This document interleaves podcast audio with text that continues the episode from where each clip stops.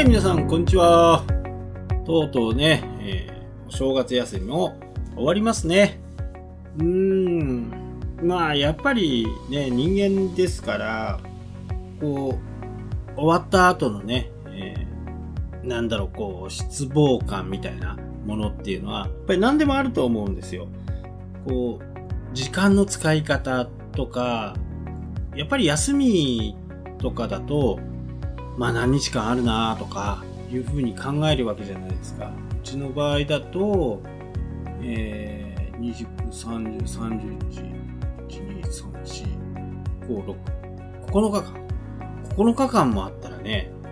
何でもできるなって、こう、初めは思っちゃうんですけど、結局何したのみたいな感じになってます。はい。で、この時に、やっぱりある程度こう計画をね、立てる。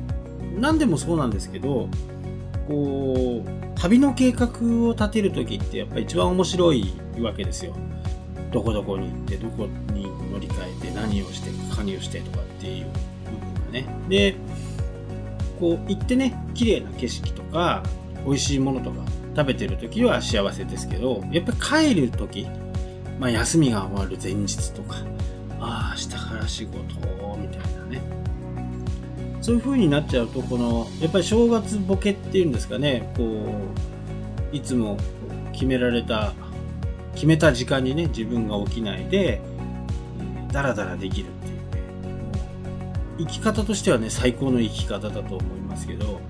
まあ、社会人としてはね、まるで良くない生活ができるわけですよ。7日間、9日間ですかね、うちの場合はね。えー、とはいえね、やっぱり正月っていうのは、まあアメリカの場合だとね、もう2日から始まっちゃいますから、そこの部分はね、もう日本の、文化ですしね、今年はね、年号も変わる。まあ、いろんな形でね、前々からも言ってますけど、いろんな形で2019年、2020年っていうのは非常に大きな、え過渡期になってるのかなと思いますしね。ただ、そこでの考え方とかっていうのは、やっぱり旅、皆さんがこう、どこかに行く計画をする時っていうのは、やっぱり一番楽しいわけですよね。僕がね、最うんここ4、5年で泊まってよかったのはね、えっ、と、能登です、能登。能登半島のところ、ちょっとね、湾に入ったようなところなんですけど、まあ結構高かったですけどね、その分、あの、高く感じさせないものがいっぱいありました。うん、お風呂とかね、もう特徴的でしたし、ご飯も美味しかったし、まあ、もう皆さんもご存知の通りね、僕は釣りも好きなんで、海にね、面しているんですよ。ちょっとしたわ湾の先端、ちょっと入り口ぐらいなところなんですけど、そこでね、えーそこの旅館の桟橋みたいなところがあって、そこはね、宿泊客だとずっと釣りしていいよっていうところなんですよね。で、もう、あのー桟橋も、桟橋からこう投げるとすぐもう5メーター、10メーターとかっていう水深なんで、結構いろんなものが釣れるんですよね。あそこは良かったなぁ。から、釣りのね、大会もあるんですよね。宿泊客だけの釣り大会みたいなものもあって。あとはね、えー山形の、これちょっと僕が予約したわけじゃないんで、山形に、で一緒に泊まったところ、著者さんなんですけど、えーここがいいよっていう形でね、えーじゃあそこそこっていう感じあの山形のホ、こじんまりしてるんですけど、えー各所にね、なんかこう、おもてなし感がすごくあって、嫌味じゃないんですね。どうぞどうぞっていう感じじゃなくて、なんかこう、うんいい意味での気気に障るみたいな。あ、ここでこんなことなんだとか、いうことがね、非常に多くありました。なので、えー旅をね、やって、まあやっぱ回数を、やっぱりこう、こなさないと、ある程度、やっぱりこう回数をこなしていくようなものにしていかないとなかなかこう他が見れないと、ね、昔の言葉で言うと胃の中の蛙みたいな感じに、なっちゃうんですよねどうしてもね他を知らないと。なので、えー、ぱりセカンドオピニオンみたいな感じではないですけど1個のところに止まるんじゃなくっていろんなところを経験していくとそこでねいろんなものが自分の全く関係ないホテルに泊まることはウェブの世界とあまり関係ないじゃないですか。でもあここに気がつくんだっていうところが分かると自分の仕事の方にもあここにこんなことができるかなっていうのが自然にできるんですよねな普通に考えない何もね深く考える必要はなくてその経験値がね、非常にこう、自分の、僕いつもよく言うのは、そういうところに行って点を見つけてくるんですね。あ、ここいいな、ここいいな、ここいいな、ここいいな、ここいいなっていうふうに、いっぱいの点があれば、まあ線になっていくんですよね、それが。一つの自分のところの線になっていくんで、やっぱりできればね、若い、もし若い方が聞いていたらね、本当にこう海外に行って勉強してみるとか留学してみるとか、ねチャンスがあればね、えー、若いうちはね本当にもう僕も50年になってね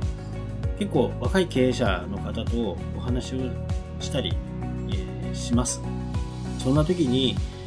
やっぱり20年の差があればねやっぱりいろんなことしたいなっていうふうに思えるんですけどまあじゃあ僕が30歳の時にそう思ったかっていうと、うん、そんなこともないしなみたいな感じになるんですけど、ただ、本当にこう、いろんなところに、スタッフのおかげでね、あの、海外も行きましたし、いろんな経験もさせてもらって、ゴルフも行きましたしね。ただ、それが今の僕の一つの線の一つの線になってるっていうところはね、本当に思うんですよね。だから、やっぱ経験しておいた方がいいかなと。まあ、例えば簡単なことで言うと、僕はサラリーマンの時によく、えー、後輩に言ってたんですけど、まあ、ホテル、一流ホテルのね、えー、ラウンジみたいなところに行って、コーヒーを飲む。普通からするとね、1500円とか1800円とか2500円とか、なるじゃないですか。コーヒー一杯が。でも、それをこなしていくことで、いろんなことが分かってくるっていうことは僕結構言ってましたね。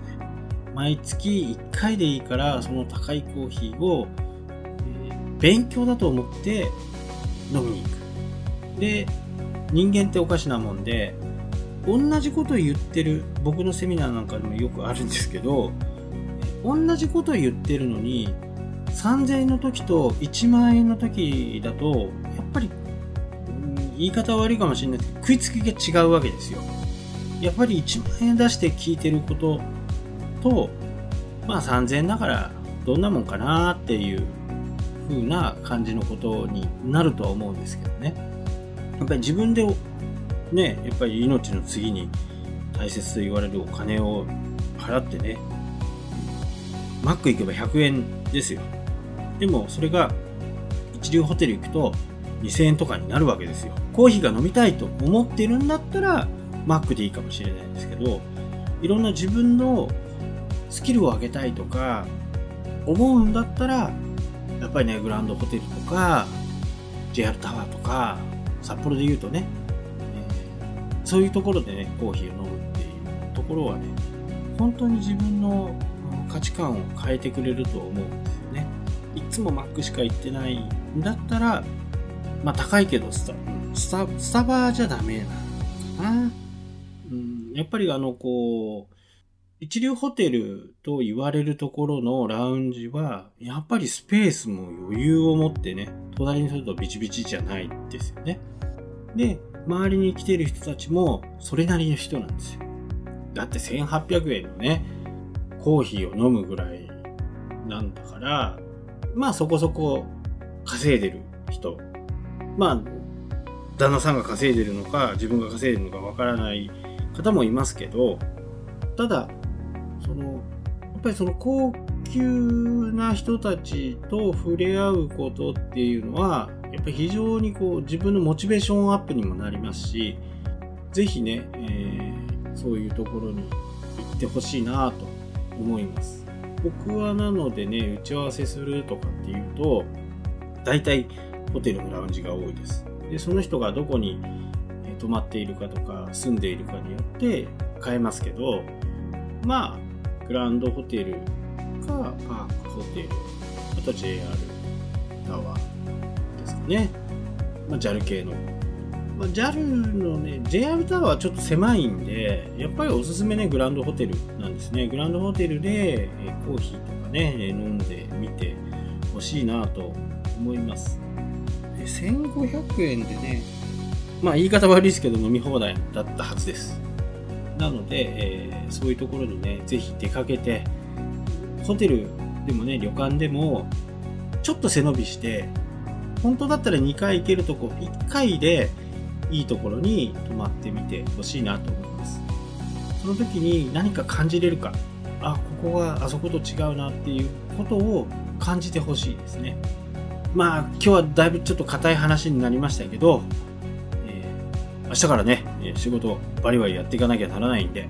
今日はこの辺で終わりたいと思います。それではまた明日。